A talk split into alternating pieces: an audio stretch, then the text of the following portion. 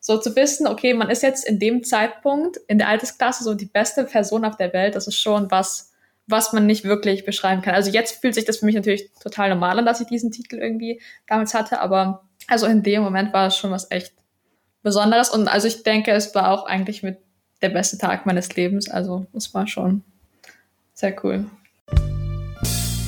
Hier ist Schachgeflüster. Hallo zusammen und herzlich willkommen zu einer neuen Folge des Schachgeflüster Podcasts.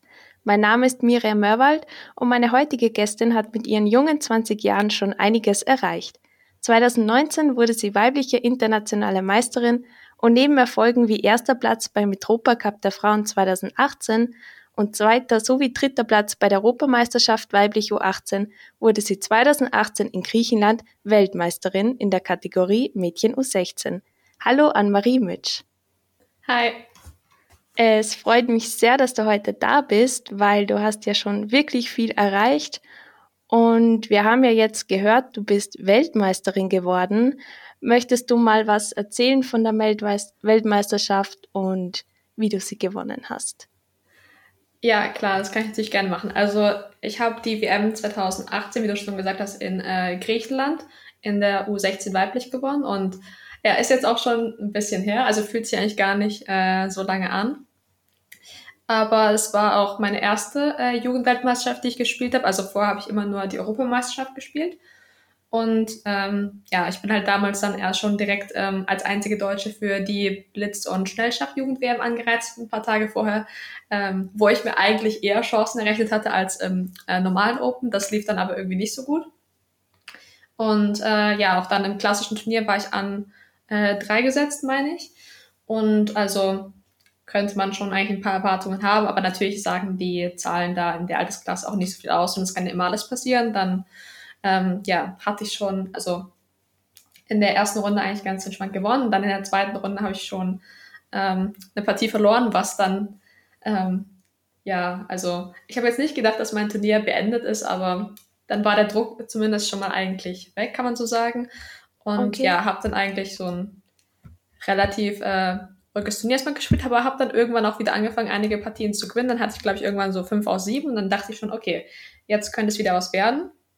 Und ja, relativ entscheidend war es dann eben am Ende, also in der, so es waren elf Runden und ähm, ja, in der zehnten Runde habe ich dann gegen Alexandra Malzewska gespielt, die zu dem Zeitpunkt die U20 Juniorenweltmeisterin war mit Schwarz. Und dann äh, habe ich diese Partie gewonnen. Und dann waren natürlich auf einmal wieder äh, Chancen für die vorderen Plätze da.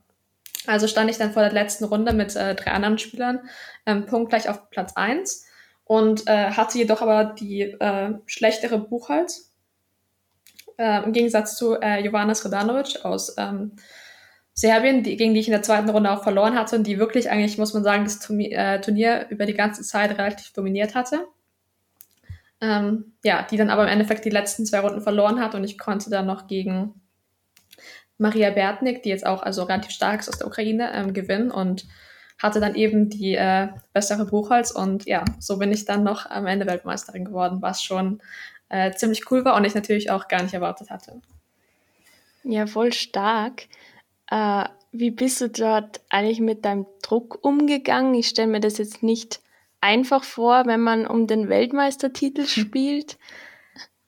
Äh, ja, also ich habe versucht, mich gar nicht so darauf zu fokussieren. Also vor der letzten Runde habe ich mir dann gedacht, okay, ja, ich spiele jetzt an Brett 1. Aber also mein Ziel war es dann eher so, ähm, also ich fand es schon gut, also wenn ich unter die Top 3 kommen würde, ähm, also das hatte ich mir auch, also vor dem Turnier, glaube ich, wollte ich unter die Top 5 kommen. Und dachte mir, okay, wenn ich jetzt unter die 3 schaffe, ist natürlich super. Also auch wenn ich Zweite werde oder äh, Dritte. Aber also ich habe mich nicht versucht, so sehr auf den äh, ersten Platz zu fokussieren, weil ich dann vor allem, äh, gab es natürlich auch noch eine andere entscheidende Partie äh, von äh, Honorata Kochas gegen Alexander Mazewska, die neben mir gespielt wurde, wo es dann quasi eigentlich auch um die vorderen Plätze ging. Und ähm, ja, dann habe ich gesehen, dass eine Seite erstmal auf Gewinn steht, eine Seite auf Verlust. Aber ich denke, dass dadurch bekommt man selbst nur noch mehr Panik. Deswegen habe ich versucht, mich auf meine Partie zu konzentrieren, weil ich relativ schnell einen Vorteil aus der Öffnung hatte und noch mehr Qualität. Und dann habe ich einfach versucht, das sicher zu verwerten. Und das hat dann zum Glück auch ganz gut geklappt. Dann ähm, ja, musste ich halt nach der Partie noch hoffen. Also Da habe ich natürlich versucht, irgendwie meine Buchholz auszurechnen. Auch ganz viele andere Leute haben mir dabei geholfen, aber trotzdem dachte ich mir natürlich, kann irgendwie ein Fehler passieren und dann, ja. Aber ich habe einfach versucht, mich nicht von anderen Leuten zu sehr zu viel beeinflussen zu lassen.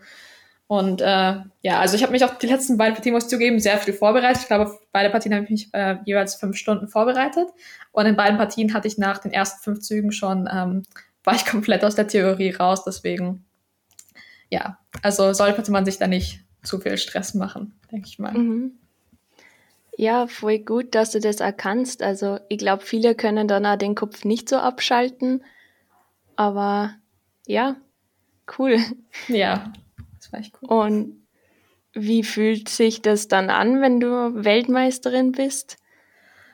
Es war schon ein ziemlich gutes Gefühl. Also wenn man dann ich weiß noch, ich saß mit ganz vielen Freunden unten in der Hotellobby und dann auf einmal habe ich halt immer bei ähm, Chess Results so jede Minute oder noch äh, öfter die äh, Seite aktualisiert, um zu sehen, wann es endlich abgedatet ist und die Ergebnisse feststehen. Aber ich habe dann auch versucht, okay, das dann irgendwann zu lassen und dann, als es dann aber feststand, habe ich einmal haben mir ganz viele Leute geschrieben, versucht mich anzurufen, dann das wurde dann auch auf einmal ein bisschen zu viel, aber so zu wissen, okay, man ist jetzt in dem Zeitpunkt in der Altersklasse so die beste Person auf der Welt, das ist schon was, was man nicht wirklich beschreiben kann. Also jetzt fühlt sich das für mich natürlich total normal an, dass ich diesen Titel irgendwie damals hatte, aber also in dem Moment war es schon was echt Besonderes und also ich denke, es war auch eigentlich mit der beste Tag meines Lebens. Also es war schon sehr cool.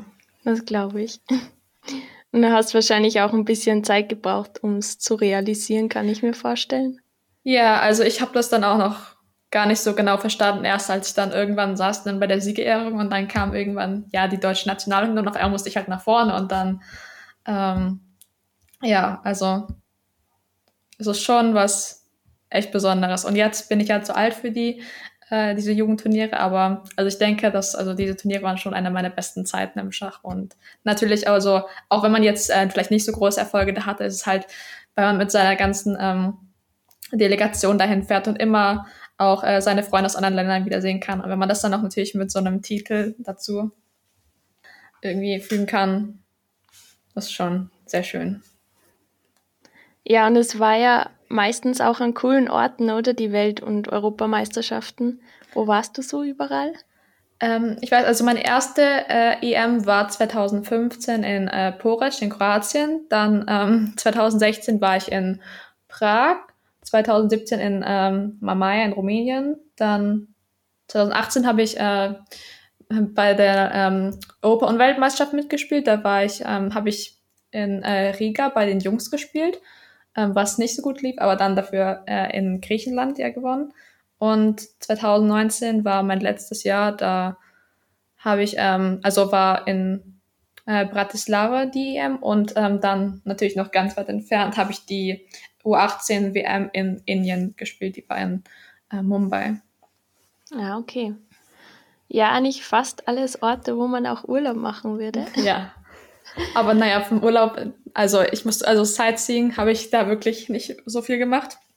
Vor allem in ja. Indien war es, ähm, da ist die Luftfeuchtigkeit schon wirklich sehr hoch. Also habe ich versucht, eigentlich immer im Hotel irgendwie drin zu bleiben. Ansonsten war das wirklich äh, sehr schwer dafür, jemanden aus Europa, also für mich zumindest, irgendwie mhm.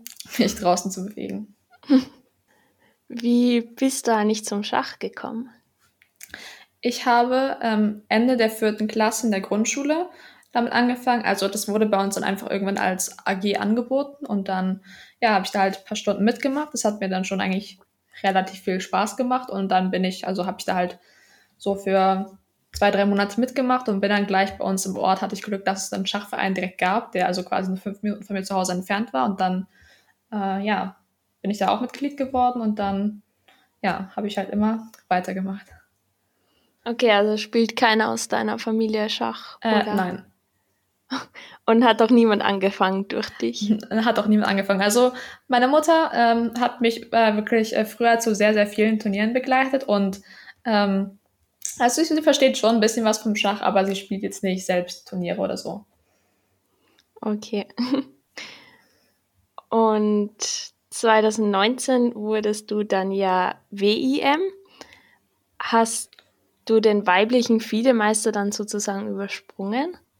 Äh, ja, den WM-Titel habe ich, also normalerweise braucht man ja äh, immer ab äh, WM bzw. EM Norm, um die Titel zu bekommen. Aber ich habe den quasi dadurch, dass ich die Jugend-WM gewonnen habe, automatisch verliehen bekommen.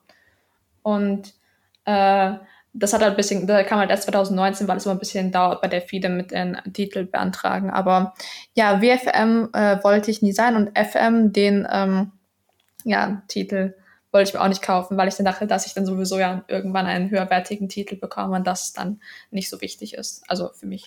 Ah, ja, okay. Und ist dein nächstes Ziel dann wahrscheinlich der EM-Titel?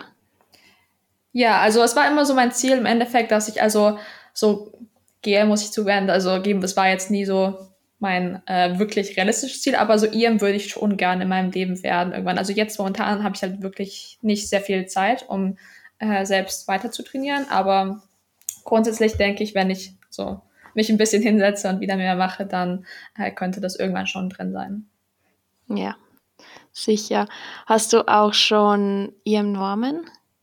Ähm, noch nicht, aber ich habe jetzt auch in letzter Zeit äh, leider nicht sehr viel gespielt. Also ich hoffe, dass es im nächsten Jahr dann etwas besser wird. Ich glaube, du bist ja bei irgendeinem Turnier ganz knapp, hast du keine bekommen, oder? Da waren doch irgendwie sieben Runden, man braucht ja neun und da, also mit die sieben Runden hättest du theoretisch eine Norm gehabt, oder? Ähm, das kann sein. Also ich habe äh, mal beim Pyramiden Cup 2016 äh, mitgespielt. Das ist auch das einzige Mal. Also ich weiß nicht, ob du das Turnier meinst, aber da hatte ich, hätte es sein können, dass ich eine Performance für die EM genommen hätte. Und ich hatte damals noch so um die 2000. Also das war schon eines meiner besten Turniere. Ähm, also die ich je gespielt habe. Aber also das könnte sein. Also ah, ja. ja, wenn ich dafür, äh, wenn es da zwei Runden mehr gegeben hätte oder wenn es mit sieben Runden möglich gewesen wäre, hätte ich da, glaube ich, eine Norm gehabt. Okay, ja, da drücken wir dir auf jeden Fall mal die Daumen, dass du bald eine Norm schaffst. Und Dankeschön. Du bist ja auch in der deutschen Frauennationalmannschaft. Hast du da schon viele Einsätze bei Mannschaftsturnieren gehabt? Ähm, ich glaube, mein erster Einsatz für die Frauennationalmannschaft war 2018 ähm, für den Mitropa Cup, damals in Italien. Also bin mir nicht so 100% sicher, aber ich glaube, dass es der war. Und dann, also ähm, mein erster, also will ich jetzt sagen, äh, richtiger, also wirklich Einsatz bei der äh, Team-Europameisterschaft war 2019, ähm, als wir in Batumi gespielt haben. Und ja, das war schon sehr cool, weil ich damals halt auch noch sehr jung war und da schon Teil der Nationalmannschaft zu sein, war für mich schon was Besonderes. Und ähm, ja, also wir haben jetzt ganz oft, also habe ich an Online-Olympiaden, die dann seit Corona stattgefunden haben, teilgenommen. Und ähm, ja, wir haben ja dann ähm, letztes Jahr auch äh, habe ich wieder beim Metropa Cup, der dann hybrid ausgetragen wurde, gespielt. Ähm, ja, und natürlich, wenn wir irgendwelche Vergleichskämpfe haben. Äh, dieses Jahr habe ich es leider nicht in die Mannschaft geschafft für die äh, Olympiade für Indien, äh, weil ich auch einfach keine Zeit hatte, das German Masters zu spielen, was bei uns, also nicht offiziell, aber gilt schon mit als eines der Qualifikationsturniere dafür, die man eigentlich spielen muss. Und äh, ja, aber nächstes Jahr äh, hoffe ich, dass ich dann wieder ein Teil der Mannschaft sein kann. Okay. Welche Unterstützung erhältst du eigentlich im deutschen Frauennationalteam? Habt ihr viele Trainings oder wie sieht das aus? Ja, also muss zugeben, äh, wir haben also seit äh, dem letzten Jahr hat sich das bei uns deutlich verbessert. Also äh, unser neuer äh, Frauenbundestrainer ist ja jetzt äh, Juri Jakovic und generell bietet der Deutsche Schachbund jetzt auch viel mehr Trainings an, vor allem für die Nationalmannschaft. Also wir bekommen natürlich ein bisschen Unterstützung bei den Turnieren, äh, weil es natürlich sehr teuer ist, sich alles selbst zu finanzieren. Und ich bin jetzt auch momentan ja ein Teil des äh, Power Girls äh, Förderprogramms, was ein bisschen schade ist, dass ich das nicht so wirklich ausnutzen kann, äh, da wir auch eben äh, sehr viel Training mit Juri angeboten bekommen oder mit äh, David Lobsenitz oder also ganz viele Trainer stehen jetzt gerade zur Verfügung dieses Jahr. Aber dadurch, dass ich eben ähm, jetzt äh, einen Bundesfreiwilligendienst mache, ähm, bei dem ich 40 Stunden die Woche arbeite, kann ich da eigentlich nicht daran teilnehmen, weil ich halt auch in den Wochenenden beschäftigt bin und dann auch äh, abends leider keine Zeit dafür habe. Aber also es bewegt sich schon was und die äh, Trainingsmaßnahmen haben sich deutlich verbessert. Okay. Ja, du hast ja gerade gesagt, du machst ein FSJ, also freiwillig soziales Jahr. Und so viel ich mitbekommen habe, machst du das bei die Schachzwerge Magdeburg. Wie läuft das denn ab? Was machst du da genau? Ja, das stimmt. Also ich wohne jetzt in Magdeburg und also die Schachzwerge sind eigentlich der äh, größte äh, Verein in Deutschland. sogar größer als Hamburg, was man eigentlich gar nicht denken würde, aber einfach äh, deswegen, weil es ein reiner Kinder- und Jugendverein ist. Also meine Aufgabe ist quasi, also ähm, wir haben an fast äh, allen Schulen in Magdeburg, also Grundschulen, ähm, an weiterführenden Schulen haben wir leider keine Trainer, aber an allen Grundschulen und auch in Kindergärten haben wir halt immer einen Trainer von unserem Verein. Und ähm, ja, ich bin halt auch einfach einer der Trainer. Also meine Hauptaufgabe ist es schon, dass ich in äh, Kindergärten und Grundschulen dann äh, Schachgruppen leite und äh, ja, dann gehe ich manchmal also zu mehreren Gruppen täglich und ansonsten äh, kümmere ich mich halt auch um die organisatorischen Sachen und es gibt auch ganz viel Büroarbeit, die man erledigen muss, ähm, weil wir eben ein sehr großer Verein sind mit sehr vielen Mitgliedern und ja, wir haben nächste Woche auch ein Sommercamp von den Schachzwergen, wo ich mitfahre. Also ich bin da vor allem auch äh, als Turnierbegleitung und als äh, Trainer für die Kinder im Verein. Also theoretisch gesehen kann jeder auch im Verein trainieren, aber da haben wir natürlich nicht äh, ganz so viel Platz. Also wir haben noch quasi dann solche Leistungsgruppen, äh, die ich dann auch trainiere. Und ja, ist eigentlich ganz cool. Also ist eine gute Erfahrung so aus äh, Arbeit, aber die halt dann auch ähm, ja, mit dem schachlichen Aspekt zu tun hat, was für mich halt das Wichtigste ist, weil Schach schon der größte Teil meines Lebens ist und ich ähm, das irgendwie mit einbinden wollte. Ja, klingt voll spannend. Und bis wann läuft dein FSJ noch? Äh, das läuft noch bis Ende September. Und ja, danach muss ich äh, schauen, was ich mache. Also ich wollte nächsten Sommer anfangen zu studieren. Und äh, ja, ich schaffe das jetzt halt nicht. Ähm, dadurch, dass ich mit meinem äh, Bundesfreiwilligendienst etwas später angefangen habe. Aber äh, vielleicht bleibe ich auch einfach noch ein bisschen weiter bei den Schachzwergen. Das muss ich schauen. Aber ja, auf jeden Fall habe ich noch jetzt mindestens zwei Monate hier. Ah, okay. Möchtest du verraten, was du studieren willst? Ähm, ich möchte Hotelmanagement und äh, Culinary Arts studieren, also Kochen. Für ah, okay. Also was ganz anderes.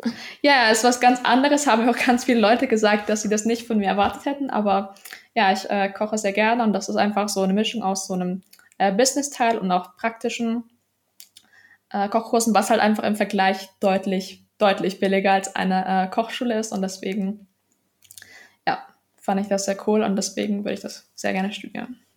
Okay. Kannst du dir auch vorstellen, später mal Schach als Beruf zu machen?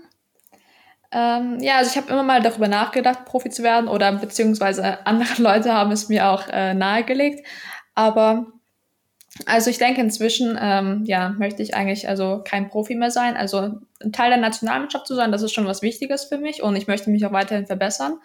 Aber also darauf angewiesen zu sein, dass ich wirklich dann äh, vielleicht sehr viele Ligen in verschiedenen Ländern spielen muss oder wirklich dann auch äh, täglich, also darauf angewiesen bin, immer zu trainieren. Also das war mir dann ein bisschen zu viel und äh, ja, deswegen sehe ich äh, meine beruflichen äh, Aussichten dann eher anderswo. Aber trotzdem, also ich weiß, dass ich nie ein Leben werde, haben werde, in dem jetzt Schach kein Teil ist oder in dem ich keine Turniere spielen werde oder sowas machen werde. Deswegen ja, das ist mir schon sehr wichtig, dass ich dafür auch genügend Zeit finde. Aber ja, also beruflich äh, möchte ich äh, das dann nicht machen.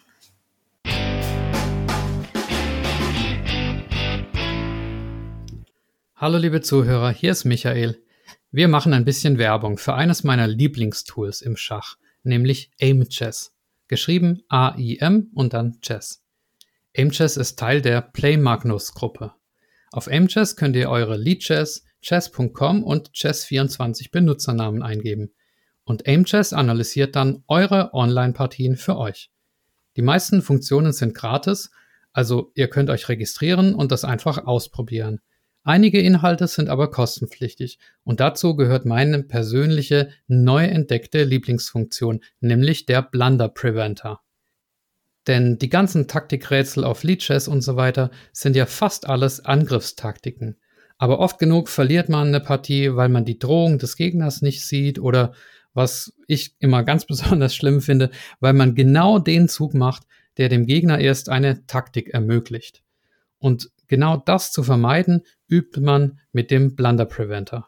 Wenn ihr den vollen Funktionsumfang von AimChess nutzen möchtet, dann benutzt gerne den Code SCHACH30, um einen Rabatt von 30% für den ersten Monat eures Premium-Kontos zu erhalten. Neun Zuhörer von euch haben das bereits gemacht und auf diese Weise nicht nur etwas für ihre Verbesserung getan, sondern damit auch gleichzeitig diesen Podcast unterstützt. Denn ich bekomme auch ein paar Krümel des Kuchens ab. Vielen Dank und nun zurück zur Episode.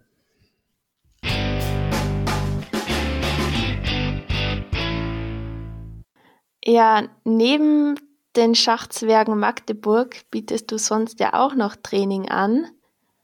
Was trainierst du da mit deinen Schülern so? Also, ähm, ja, wenn du es auf Leeches gesehen hast, ja, also für Einzeltraining, muss ich zugeben, habe ich in letzter Zeit eigentlich nicht mehr so viel Zeit. Also habe ich ähm, mal angeboten und habe ich auch Training gegeben, ähm, was dann aber etwas problematisch war, weil ich eben dann noch damals noch sehr viele Turniere gespielt habe und jetzt halt wirklich äh, fast keine freie Zeit mehr habe. Aber ähm, ja, also vor allem habe ich halt ähm, mit den meisten meiner Schüler Partien analysiert, weil ich denke, dass es einer der wichtigsten Dinge ist oder wo auch die ähm, Spieler die meisten Fehler machen oder was auch ich früher gemacht habe, ist natürlich ähm, das Naheliegendste, dass man einfach seine Partien mit der Engine schnell anschaut, sieht, wo man ein mhm. paar Fehler gemacht hat, dann sieht, okay, ja, das versuche ich beim nächsten Mal anders zu machen, aber äh, ich denke, so kann man sich nicht wirklich verbessern. Also wenn man einen Trainer hat, der wirklich die Partien äh, wirklich durchgehend analysiert und auch verschiedene Muster erkennt, was man vielleicht in mehreren Partien falsch macht, das fällt einem meistens gar nicht so sehr auf. Also ist mir früher bei mir selbst auch nicht so aufgefallen. Oder, also ja, ich analysiere dann sehr gerne Partien und bespreche das und versuche da irgendein Muster zu finden oder natürlich auch Eröffnungen. Also ich denke, ich bin jetzt auch nicht der größte Eröffnungsexperte selbst, aber äh, wenn man sich hinsetzt und damit beschäftigt, dann ja, kann man da schon ganz interessante neue Varianten finden. Ja, schade. Ich wollte dich gerade fragen, ob du noch freie Plätze hast, falls ein Zuhörer oder eine Zuhörerin. Also, das äh, vielleicht schon. Also ich denke, wenn ich beim Bundesfreiwilligendienst fertig bin und dann etwas mehr Zeit habe, dann könnte ich auch mir wieder vorstellen, wieder mehr Training zu geben. Einfach, ähm, ja, weil ich jetzt äh, keine gute äh, Uhrzeit anbieten könnte, weil ich eben auch immer erst abends fertig bin und dann, dann vielleicht abends um 8 Uhr noch eine Stunde Training zu geben, ist schon relativ spät. Deswegen, äh, ja, denke ich, in ein paar Monaten wäre ich da eher wieder dafür frei. Aber falls natürlich jemand daran Interesse hat, sowas kann man ja auch schon vorher abklären und dann sehen, also wie es einem zeitlich passt. Also die einfach über Leadchess schreiben oder wie sollen sie dich kontaktieren? Ja, bei Leadchess, also gibt ja diese Trainerprofil und da ist auch ähm, so eine E-Mail-Adresse von mir drin. Also wenn man daran Interesse hat, kann man sich da natürlich immer gerne melden und dann äh, versuche ich auch zeitnah darauf zu antworten. Okay. mal wieder zu einem anderen Thema und zwar zu dir selbst mit Schachspielen. Du hast ja schon sehr viele Turniere in deinem Leben mitgespielt. Welche kannst du da so empfehlen oder bei welchen spielst du immer wieder gerne mit? Und das ist eine äh, sehr schwere Frage. Also ich habe auch, könnte vielleicht auch Turniere sagen, die ich äh, vorhabe zu spielen. Also ein Turnier, was ich immer vorhatte zu spielen, aber noch nie gespielt habe, ist das äh, Gamma Open Reykjavik. Einfach, äh, denke ich, sehr logisch mit der äh, ähm, Natur außenrum ist schon, also finde ich persönlich sehr beeindruckend und äh, finde ich sehr schade, dass ich bisher noch nicht geschafft habe, dort mitzuspielen, aber nehme ich mir auf jeden Fall vor. Und ja, ich äh, spiele jetzt äh, nächste Woche, glaube ich, äh, in Pardubice. Da habe ich auch schon mal die Team-Europameisterschaft, also Jugend-Europameisterschaft gespielt und da hat es mir eigentlich, also die Stadt sehr gut gefallen. Ähm, falls man etwas in Deutschland spielen möchte, äh, ich weiß gar nicht. Also in Deutschland würde ich am ehesten sagen, dass noch die äh, deutschen Jugendeinzelmeisterschaften in Willingen waren eigentlich immer sehr cool, was dann für die erwachsenen Zuhörer wahrscheinlich nicht so interessant ist. Aber ja, also das Grenke war natürlich immer sehr schön. Oder auch in Bad Wiese ähm, ist immer ein sehr cooles Turnier, immer Oktober oder November, glaube ich. Also was auch eigentlich relativ gut besetzt war immer. Hast du dann zwischen den Partien auch gern mal einen Tag Pause. Das gibt es ja manchmal bei so langen Turnieren oder spielst du es lieber gleich als Ganzes durch oder hast du vielleicht sogar lieber Doppelrunden? Doppelrunden mag ich eigentlich gar nicht. Also ich weiß nicht, ich denke nicht, dass es viele Leute gibt, die Doppelrunden mögen, außer man schnell hinter sich bekommen möchte. Aber äh, ja, also ich hätte, mag schon lieber, wenn es entspannt ist und ich auch genügend Zeit für die Vorbereitung habe. Und da sind Einzelrunden schon immer sehr hilfreich. Also Ruhetage, dann könnte man immer vielleicht, es gibt bestimmt Leute, die nach dem Ruhetag irgendwie so ein bisschen aus dem Turnier rauskommen. Also die dann vielleicht äh, dann, wenn sie jetzt einen Tag mal irgendwie in die Stadt gefahren sind oder irgendwie am Strand lagen und dann mehr so im Urlaubsmodus sind als im Turniermodus. Aber also sowas wie bei der EM oder WM, wo halt immer eigentlich ein, äh, wo es immer einen Ruhetag gab, das finde ich schon ganz sinnvoll, vor allem bei elf Runden ist ähm, schon sehr wichtig, denke ich. Aber ansonsten finde ich neun Tagen mit äh, Einzelrunden eigentlich schon ganz in Ordnung. Also habe ich, also ich bin nicht auf den Ruhetag angewiesen. Okay. Ja, elf Runden ist ja wirklich viel. Passiert es dir eigentlich auch manchmal bei Partien, gerade bei elf Runden oder Doppelrunden, dass du müde wirst? Hast du da vielleicht irgendwelche Tipps während der Partie? Ähm, ja, also ich denke, es ist schon äh, etwas häufiges, dass man vielleicht im zweiten Teil der Partie ähm, etwas müde wird und die Konzentration verliert. Also ich, äh, wenn es das bei Turnieren gibt, also dann äh, also, trinke ich da manchmal einfach eine Cola, einfach weil ich mich dadurch ein bisschen wacher fühle. Aber ja, ansonsten, ähm, ich hatte auch mal, ähm, glaube ich, ähm, Spiel im so Landespokal oder so von ein paar, also wirklich vielleicht vor so sechs Jahren oder so, wo ich, also was auch sehr spät abends um so 22 Uhr, glaube ich, angefangen hat. Und dann saß ich da noch so ähm, um ein Uhr nachts und äh, musste eine Partie spielen und bin wirklich während der Partie auch eingeschlafen teilweise. Und äh, dann versuche ich einfach äh, an die frische Luft zu gehen. Und ähm, als ich dann auch in Zeit noch gekommen bin, bin ich dann irgendwie wieder halbwegs aufgewacht. Also so eine Kombination einfach. Also ja, frische Luft, vielleicht irgendwas trinken, essen, dann es hat bei mir zumindest immer sehr gut funktioniert. Und in Zeitnot kann man damit das Adrenalin einschießen. Äh, ja, in Zeitnot äh, komme ich sowieso immer meistens. Das ist ähm, nicht das Problem. Okay. Ähm, jetzt haben wir vorhin ja schon gehört, welche Erfolge du alle schon hattest. Aber solche Erfolge kommen ja nicht von irgendwo. Du hast ja dafür sehr viel trainiert. Wie viel hast du so als Mädchen trainiert? Also ich denke, dass ich, als ich angefangen habe mit Schachspielen, äh, deutlich mehr trainiert habe als jetzt. Also ich erinnere mich noch zum Beispiel, also als ich so ähm, äh, auch in der Schule habe ich immer so, es gibt immer diese Taktikhefte oder einfach Hefte mit irgendwelchen Aufgaben.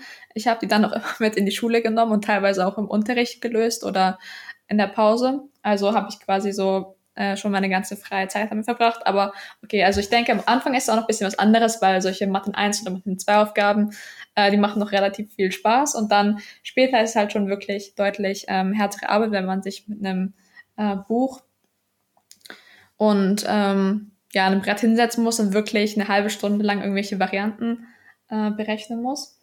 Aber ja, also ich habe ähm, dann ja früher mehr selbst trainiert, dann irgendwann habe ich auch einen Einzeltrainer gehabt, mit dem ich dann mal ähm, einmal im Monat oder so, also mich ein Wochenende lang getroffen habe und trainiert habe oder auch ein bisschen unter der Woche und ja, mich dann vor allem auf Eröffnungen konzentriert, weil ich denke, dass wirklich anfangs meine Eröffnungen noch, also sind es immer noch, aber früher noch ein größeres Problem waren. Und ja, zum Beispiel vor der, also vor Turnieren wie der WM oder auch mal früher in German Masters habe ich dann auch noch mal eine, so eine extra, so ein extra Trainingswochenende mit einem Trainer gemacht und ja, das hat mir dann schon sehr geholfen. Also vor allem jetzt, äh, da ich jetzt auch für äh, Fürnheim spiele, sind wir natürlich ein sehr starker Verein mit sehr vielen, also guten Spielern, wovon ich natürlich auch profitiere und ähm, dann ähm, ja mal zum Beispiel bei einem Bundesliga-Wochenende früher dann immer mit einem Bundesligaspieler äh, Training gemacht habe und ja, also von so einem 2-7er kann man dann schon nochmal einiges lernen, denke ich. Das glaube ich. Ich habe das schon öfter gehört, dass Kinder richtig süchtig geworden sind nach den Schachheften und die teilweise in der Nacht unter der Decke noch gelöst haben mit der Taschenlampe. Ja, ja, das ist cool. Aber ich finde es auch gut, dass es so, also es hat sich auch mit der Zeit, denke ich, einiges verbessert, weil ich im, auf jetzt, also jetzt bin ich ja mehr Trainer und habe dann auch äh, solche Hefte gesehen, die es dann vielleicht vor äh, 30, äh, 40 Jahren gab, wo dann alles noch so richtig grau war mit viel Text. Und heutzutage gibt es ja ganz viele Bunthefte oder auch zum Beispiel den ähm, äh, Brackler Schachlehrgang, den habe ich, glaube ich, früher immer gemacht, also mit diesen ähm, Bauern, Springer, Läufer, Diplom und so diese Hefte einfach mit ganz mhm. vielen Aufgaben drin. Und also sowas macht dann auch Spaß zu lösen, als wenn man jetzt sich erstmal einen ganzen Text durchlesen muss und dann äh, ja, es gar nicht schön anzuschauen ist. Ja. Wie konntest du dich da immer trainieren, äh, motivieren, Schach zu trainieren, wenn du mal vielleicht nicht so viel Lust hattest oder ist es nie vorgekommen? Ja, also natürlich ist das vorgekommen. Also früher, wie gesagt, war es dann, also noch ganz am Anfang hat es natürlich so viel Spaß gemacht, da ist es eigentlich gar nicht vorgekommen. Aber ich hatte halt auch immer die Motivation, dass ich dann halt äh, ja besser werden will. Also zum Beispiel hat man es als Mädchen, denke ich, im Schach vielleicht nicht so einfach oder es sagen ja viele, ja, Mädchen äh, spielen schlechter als Jungs oder es gibt eh nicht so viele Mädchen beim Schach und dann ja, ich wollte halt nicht immer nur das Beste, also mein erster Schachpokal war wirklich äh, ein Pokal für das beste Mädchen, ähm, über den ich mich dann natürlich auch gefreut habe, aber irgendwann mit der Zeit, ist halt auch ein bisschen, ja, langweilig geworden oder wollte man halt mehr. Also wenn man jetzt irgendwie in einem Turnier spielt und vielleicht, also war jetzt für mich so, wenn man vielleicht so Vorletzter wird und fast gar keine Punkte holt und dann halt noch so ein Mädchenpokal bekommt, weiß ich auch nicht, wie ähm, ja, sehr man sich dann darüber freut. Aber ich wollte dann halt immer, also einfach bei den Jungs auch gewinnen oder einfach halt generell das Turnier gesamt gewinnen. Und ja, dann habe ich mich halt auch noch extra mehr dafür angestrengt, dass auch wenn es dann mal vielleicht ich so keine Lust hatte, aber ja, einfach weil das immer für mich mein Ziel war, dass ich halt auch mit den Jungs mithalten kann. Okay. Würdest du sagen, du musstest auch viel opfern für dafür, dass du so stark geworden bist? Vielleicht andere Hobbys oder Sachen, die Mädchen gern in dem Alter machen? Ähm, ja, also ich habe dann ja so mit äh, neun ungefähr angefangen, Schach zu spielen. Und ähm, also ich weiß, mit äh, zehn habe ich dann alle anderen meiner Hobbys aufgehört, ähm, weil ich einfach keine Zeit mehr dafür hatte. Also ich habe dann Schach einfach priorisiert und ähm, ja, aber habe es auch nicht bereut. Also es gibt ja Leute, die sind auch äh, ganz viele, die können vielleicht so, also Jungs, die dann Fußball und Schach gleichzeitig gemacht haben, die es aber wirklich, bei denen es auch wirklich geklappt hat, also dass sie für beides Zeit finden, auch in beidem gut sind. Aber mich, also ich war jetzt nicht in irgendeinem anderen Hobby, denke ich, von mir jetzt so besonders überragend, dass ich das jetzt unbedingt hätte weitermachen wollen. Da hat es mir so viel Spaß gemacht. Aber äh, ja, also natürlich auch an der Schulzeit war es äh, etwas schwer, weil ich äh, mich dann immer, also ich konnte mich immer beurlauben lassen für die Turniere, die ich gespielt habe. Das ging schon und war ich auch dankbar dafür.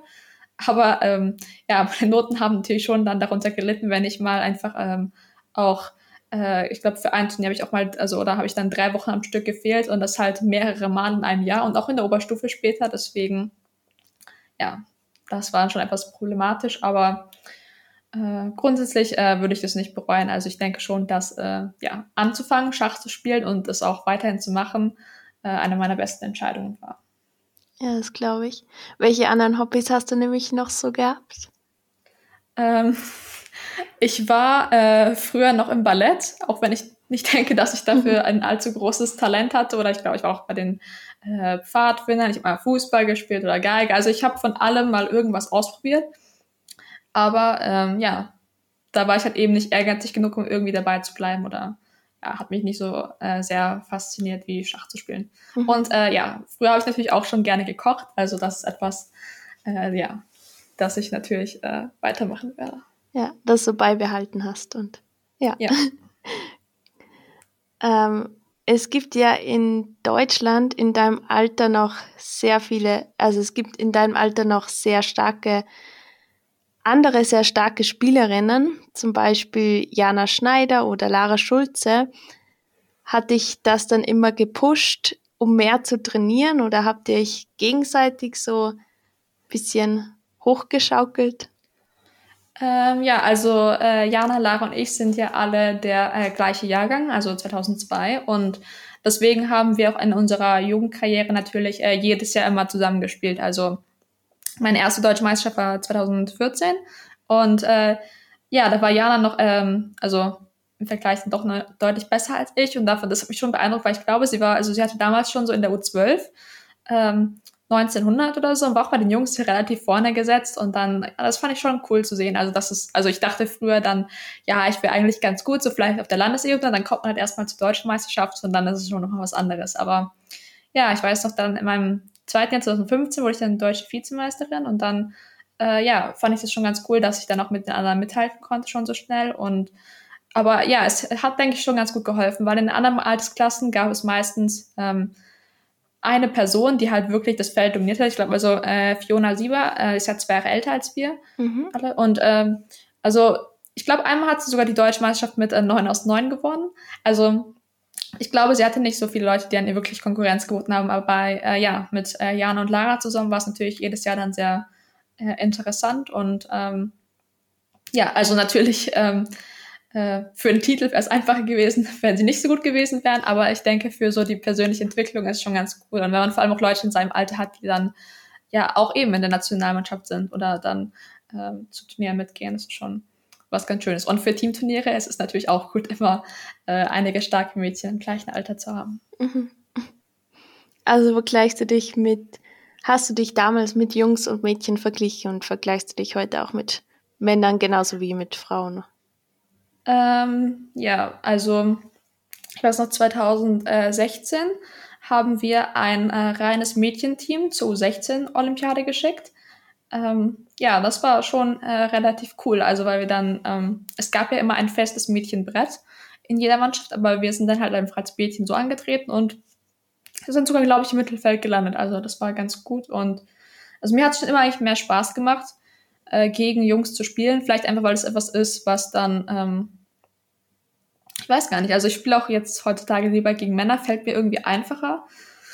Ähm, ja, ich denke, es ist vielleicht einfach eine psychologische Sache, aber oder es gibt auch viele Männer, die sagen, dass sie gegen Frauen schlechter spielen. Einfach mhm. weil ich denke, dass es, also ich weiß nicht, wie groß die Unterschiede generell sind, aber ich denke schon, dass äh, Männer und Frauen einen unterschiedlichen äh, Spielstil meistens haben. Aber ja, jetzt natürlich zu sagen, dass man die also, dass ich mich jetzt mit einem Mann aus der deutschen Frauen, äh, aus der deutschen mhm. Nationalmannschaft vergleiche, das macht natürlich äh, eher wenig Sinn. Man merkt natürlich mit der Zeit, dass die Unterschiede schon äh, deutlich größer werden, einfach weil ich jetzt, oder es kommt natürlich auf die Personen, aber ich weiß, dass ich die letzten Jahre jetzt nicht allzu viel trainiert habe. Und dann natürlich gibt es immer Leute, die eben sehr viel Training machen. Okay, bei den Mädchen haben wir jetzt generell nicht so viel, aber bei den Jungs also gibt es natürlich einige, die sich jetzt äh, deutlich besser haben. Also ich denke, wir haben sehr viele junge EMs mhm. auch in Deutschland. Und ähm, ja, aber es ist natürlich was Gutes deswegen. Aber dieses Jahr treten wir auch bei den Frauen mit einer relativ starken Nationalmannschaft an. Also äh, ja, wäre es natürlich cool, wenn wir da dieses Jahr, also wenn äh, eine gute Platzierung geholt wird.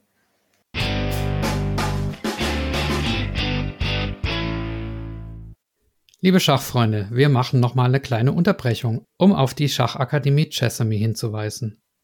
Meine Partnerschaft mit Chessamy läuft nun schon eine ganze Weile und auch für beide Seiten erfolgreich.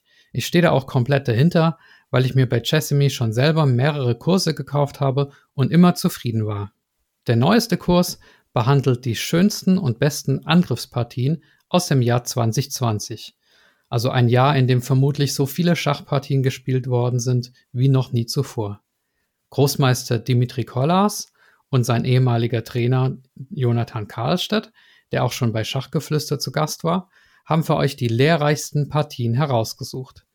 Ihr lernt dort zum Beispiel, wann die Stellung reif ist für einen Königsangriff und woran man erkennt, dass es eben noch nicht so weit ist. Ihr bekommt siebeneinhalb Stunden Videolaufzeit inklusive Testfragen zum Üben zum Preis von knapp 40 Euro, beziehungsweise mit dem Gutscheincode Schachgeflüster 10 für ungefähr 36 Euro. Der Code gilt natürlich auch für alle anderen Chessamy-Kurse. Danke fürs Zuhören und nun zurück zum Interview.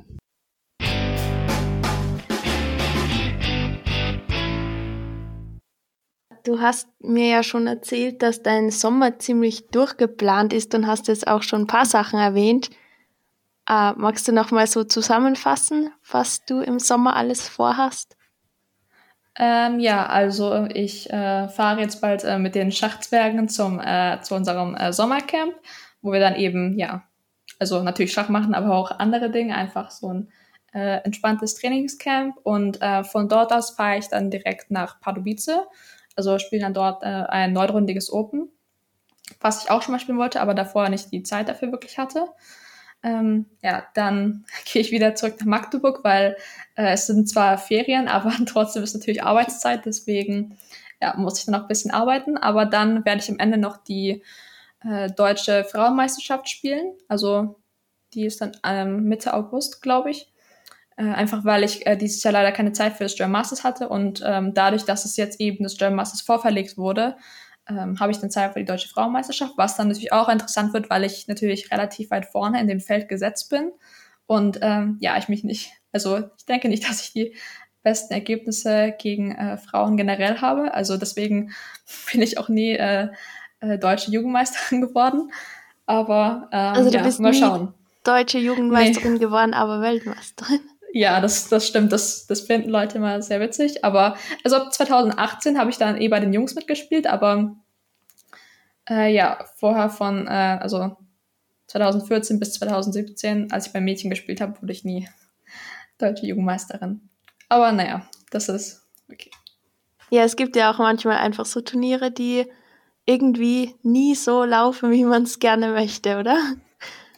Ja, also ich weiß, die U12 damals mein erstes Turnier, okay, da war auch nichts drin, da haben wir noch die Jungs und Mädchen zusammengespielt. Und dann danach wurde ich einmal Zweite und zweimal Vierte, was jetzt natürlich auch nicht total schlecht ist, aber irgendwie habe ich mich da immer sehr, sehr schwer getan, vor allem irgendwie volle Punkte zu holen. Also ich weiß, ich habe immer sehr oft Remis gemacht und ähm, vielleicht ja ist es auch wieder was Psychologisches, dass ich äh, denke, dass ich irgendwie äh, nicht so gut gegen äh, schwächere Gegner spielen kann und dann nicht irgendwie Punkte, aber ja, bei der Deutschen äh, lief es äh, nie so wirklich überzeugend für mich. Okay. Machst du eigentlich so Mentaltraining oder wie entspannst du dich vor so Turnieren? Äh, ja, ich weiß, dass die äh, äh, österreichische Delegation immer so einen Mentaltrainer bei Jugendmeisterschaften dabei hatte. Ich glaube auch so eine Kombination aus Mental- und äh, Sporttrainer. Das war immer sehr witzig anzuschauen. also vor allem in Griechenland haben dann die Österreicher immer draußen Sport gemacht. Aber ähm, ne, also wir hatten das nicht, beziehungsweise ich habe einfach, also ich höre immer sehr gerne von der Partie einfach erstmal Musik an, das entspannt mich relativ und ja, oder mache einen kleinen Spaziergang. Also ich hatte auch Phasen, wo ich mich dann bis zur letzten Sekunde immer vorbereitet hatte, was mich dann aber nur gestresst hat und dann eh nicht so viel gebracht hat. Deswegen, ja, so Musik und Spaziergang ist eigentlich, äh, ja, für mich sehr hilfreich. Mhm. Okay. Ja, wir haben ja auch gehört, du möchtest IM werden. Was sind sonst noch so deine nächsten Ziele im Schach? Ähm, ja, also ich möchte es auf jeden Fall äh, natürlich gerne, also okay, wenn ich jetzt von meinen nächsten Turnieren ausgehe, hoffe ich erstmal, dass es in äh, Pardubice gut läuft, ich wieder ein bisschen Elo Plus mache, weil dieses Jahr habe ich, glaube ich, ähm, zwei, drei Turniere gespielt, weil ich mir trotzdem, äh, trotz meinem Job halt ein bisschen äh, Zeit nehmen wollte, die dann alle nicht so gut liefen. Also zum Beispiel habe ich auch die Einzel-EM in Slowenien gespielt im April. Da lief es Anfang eigentlich ganz gut und dann, ja, raus war es dann irgendwie nichts mehr. Aber ja, deswegen würde ich erstmal gerne ein bisschen Elo zurückgewinnen. Und ähm, ja, dann äh, die deutsche Frauenmeisterschaft hoffe ich, dass ich zumindest irgendwie unter die äh, Top 3 komme. Das wäre ganz gut. Mhm. Ähm, oder im Erwartungsbereich. Und ja, also erstmal, ich denke, es ist halt deutlich einfacher oder ist es einfach Normen zu holen, wenn man natürlich schon mehr Elo hat. Weil da muss man ja quasi eigentlich nur seine Elo performen. Oder also, wenn ich jetzt irgendwie weiß ich nicht, so 2,350 bis 2,4 hätte, dann müsste ich ja vielleicht nur gegen einen stärkeren Gegner gewinnen, gegen alle, also und alle schwächeren und könnte sogar gegen die stärkeren verlieren. Also einfach, je mehr Elo man hat, desto höher ist ja automatisch die eigene Performance. Und mhm. ja, ansonsten müsste ich jetzt schon deutlich ähm, überperformen und würde dann, also, ja, jetzt, wenn ich halt mal gegen ein paar 2,450er gewinne und dann auch gegen schwächere Gegner gewinne, reicht das halt immer noch nicht aus für eine Norm. Und dann ist es schon etwas äh, schwerer. Aber ja, ich spiele jetzt auch, ich hatte auch die Option, ein Rundenturnier zu spielen. Ähm, so mit drei EMs, äh, anstatt Pardubice, aber da wäre dann, ähm, also hätte ich glaube ich schon so sieben aus neun holen müssen um, für eine Norm, was schon relativ viel ist. Also ich denke, die meisten Normturniere sind so mit sechs bis sechseinhalb Punkten und schon sechseinhalb mhm. finde ich manchmal etwas viel, aber äh, ja, sieben Punkte war mir dann doch etwas zu viel. Deswegen habe ich mich lieber dafür entschieden, normales Open zu spielen und äh, ja. Aber ja, EM wäre schon mal, also jetzt nicht im nächsten Jahr, aber irgendwann sollte es schon nochmal äh, drin sein. Mhm. Als Abschluss habe ich noch eine letzte Frage. Was würdest du anderen Mädchen raten, die gerne anfangen würden mit Schachspielen oder vielleicht erst seit kurzem spielen? Äh, Was würdest du denen so gern mitgeben? Ja, also ich kenne es natürlich von mir selbst und dadurch, dass ich jetzt eben auch Trainer bin, habe ich auch ganz viele Mädchen in meinen AGs, die vielleicht anfangs erstmal mit einer Freundin oder mit zwei Freundinnen dazukommen. Also es gibt ganz selten Mädchen, die sich dafür wirklich alleine anmelden. Aber hm. äh, ich denke, das kann am Anfang helfen, sich erstmal so in einer Trainingsgruppe zu integrieren. Aber grundsätzlich ist es, also, oder habe ich das schon immer so gesehen, dass ich hatte damals auch nicht so viele ähm, Mädchen in meiner AG oder gar keinen, auch nicht im Verein habe ich dann immer in Jungsmannschaften gespielt, aber so ich denke, wenn man wirklich Spaß am Schach hat und es wirklich für sich selbst will, dann sollte man versuchen, einfach alles auszublenden. Also ich hatte auch mal einen Jungen, der mir gesagt hat, irgendwie, das war so in einer äh, Schulschachmeisterschaft, gab es halt äh, eine Wertungsgruppe der äh, Grundschulen und dann einen der Mädchen und noch irgendwelche anderen. Und dann meinte er auch zu mir, als ich mich da hingesetzt habe, dass ja die Mädchen irgendwo anders spielen würden. Dann habe ich halt äh, gegen ihn schnell gewonnen und dann war das auch wieder okay. Aber also ja, man muss halt einfach dahinter sein und äh, versuchen, also dass man sich einfach nicht um solche Kommentare kümmert. Und ja, alle Leute, die sagen, dass so Mädchen nicht für Schach sind, das finde ich ist vollkommener Schwachsinn. Und äh, ja, also wenn es einem Spaß macht, sollte man auf jeden Fall dabei bleiben. Und ich hoffe, dass es einfach noch mehr Mädchen gibt, die sich dafür interessieren. Und ja, also ich denke, also wenn ich jetzt sage, dass jeder ähm, vielleicht eine Schach anfängt, irgendwann mal Weltmeister wird, ähm, bin ich mir jetzt nicht so sicher, aber, aber es ist möglich. Also ich denke jetzt auch nicht, dass ich äh, wirklich, ich habe jetzt nicht wirklich jeden Tag fünf Stunden trainiert, mich hingesetzt, seit ich ein Kind bin bis jetzt und bin dann dazu gekommen. Also ich denke wirklich, dass ähm, ja, man auch so, also wenn man sich anstrengt und einfach Spaß dran hat, viele Erfolge haben kann. Und ja, ein, ein Mädchen zu sein, hindert einen auf jeden Fall nicht daran. Ja, schöner Abschluss. Und ich finde auch, Schach kann ihm, kann einem auch noch viel anderes bringen, auch wenn man jetzt ja. vielleicht nicht die besten Erfolge hat. Aber das stimmt, das ist einfach gut für die Konzentration. Also ich weiß, ich denke, ich habe mich dadurch auch in der Schule, weiß nicht wie viel, aber schon ein bisschen verbessert, einfach, weil man einfach sehr logisches Denken, wenn man irgendwas berechnet. Also Mathe war jetzt nicht unbedingt meine Stärke, aber äh, einfach äh, generell gibt es ja auch irgendwelche, also ich glaube, die Trierer Schachstudie gibt es ja auch. Also es wird schon, es ist schon wissenschaftlich bewiesen, dass Schach auch ja gut für andere Dinge ist und mhm. ja, also also mir macht es einfach Spaß, deswegen äh, ja, sind mir dann die anderen Dinge auch egal, aber ja. Man lernt ja auch oft viele coole Menschen kennen beim Schachspielen oder es, man schließt viele Freundschaften. Ja, ja, das stimmt. Also das ist, denke ich, auch, also äh, selbst wenn man jetzt vielleicht nicht der allergrößte Schachspieler ist, also oder ich äh, hab, kann wirklich sagen, dass ich in fast äh, jedem Land eigentlich irgendwelche Freunde habe und äh, also die dann bei Turnieren, also natürlich jetzt dadurch, dass es nicht mehr diese Jugendmeisterschaft gibt, sieht man manche Leute nicht mehr so oft, aber äh, trotzdem immer zu einem irgendwie einem Open zu fahren. Oder jetzt ich zum Beispiel in Pardubice habe ich auch gesehen, dass einige meiner Freunde mitspielen und also wirklich zu wissen, ähm, dass man eigentlich wirklich in jedem Land auf irgendein Turnier fahren kann und wirklich jemanden sehen kann, den man kennt. Und äh, das ist schon äh, ein sehr cooles Gefühl. Das denke ich gibt es auch nicht bei so vielen anderen, so außer man ist in irgendeiner anderen Sportart jetzt äh, super begabt, aber ich denke nicht, äh, wenn man jetzt vielleicht irgendein Hobby hat, äh, dass man das irgendwie so einfach erreichen kann. Deswegen, ja, das ist schon was sehr Cooles. Ja. Gibt es noch irgendwas, über das du gerne reden möchtest oder was wir vielleicht vergessen haben? Also, ähm, ja, ich kann jetzt keine guten äh, Tipps gegen äh, also Zeitnot vermeiden oder sowas geben und mhm. ähm, äh, ja, auch äh, Eröffnungstipps vielleicht nicht so wirklich, aber äh, ja, ich hoffe, dass ich äh, allen, die sich irgendwie für meinen Weg interessiert haben oder äh, ja, sonst ähm, vielleicht Motivation als Mädchen selbst suchen oder vielleicht für die Tochter oder für irgendjemand anderen, den man kennt, irgendwie ein bisschen halbwegs guten Einblick geben konnte und ja, auf jeden Fall äh, dazu motiviert haben, mit dem Schach anzufangen und weiterzumachen und hoffentlich nicht damit aufzuhören. Auf jeden Fall. Dann sage ich danke an Marie, dass du dir heute für uns Zeit genommen hast. Es war wirklich sehr interessant, so viel über dich zu erfahren. Und ich wünsche dir noch ganz viel Erfolg bei deiner weiteren Schachkarriere und hoffe, wir hören uns irgendwann mal wieder. Ja, kein Problem. Hat mir auf jeden Fall Spaß gemacht. Dankeschön. Tschüss. Tschüss. Das war Schachgeflüster. Ja, liebe Hörer, eine Weltmeisterin zu Gast zu haben, das ist doch schon was ganz Besonderes, oder? Vielen Dank an Miriam Mirwald und Anne-Marie Mitsch für diese schöne und kurzweilige Schachunterhaltung. Zwei kleine Hinweise habe ich noch. Zum einen habe ich jetzt endlich meinen lang ersehnten Schachbuchüberblick fertig. Auf schachgeflüster.de findet ihr jetzt eine Übersicht der 64 besten Schachbücher, gegliedert nach Kategorien. Da sind internationale Klassiker dabei, wie zum Beispiel Mein System von Nimzowitsch, aber auch ein paar ganz persönliche Tipps von mir. Und zweitens findet ihr auch auf meiner Homepage schachgeflüster.de den Link für den Newsletter-Eintrag. Der Newsletter erscheint monatlich und da gibt es dann nicht nur Infos über den Podcast, sondern auch weitere Schachneuigkeiten, den, Schach, den Schachzug des Monats und so weiter.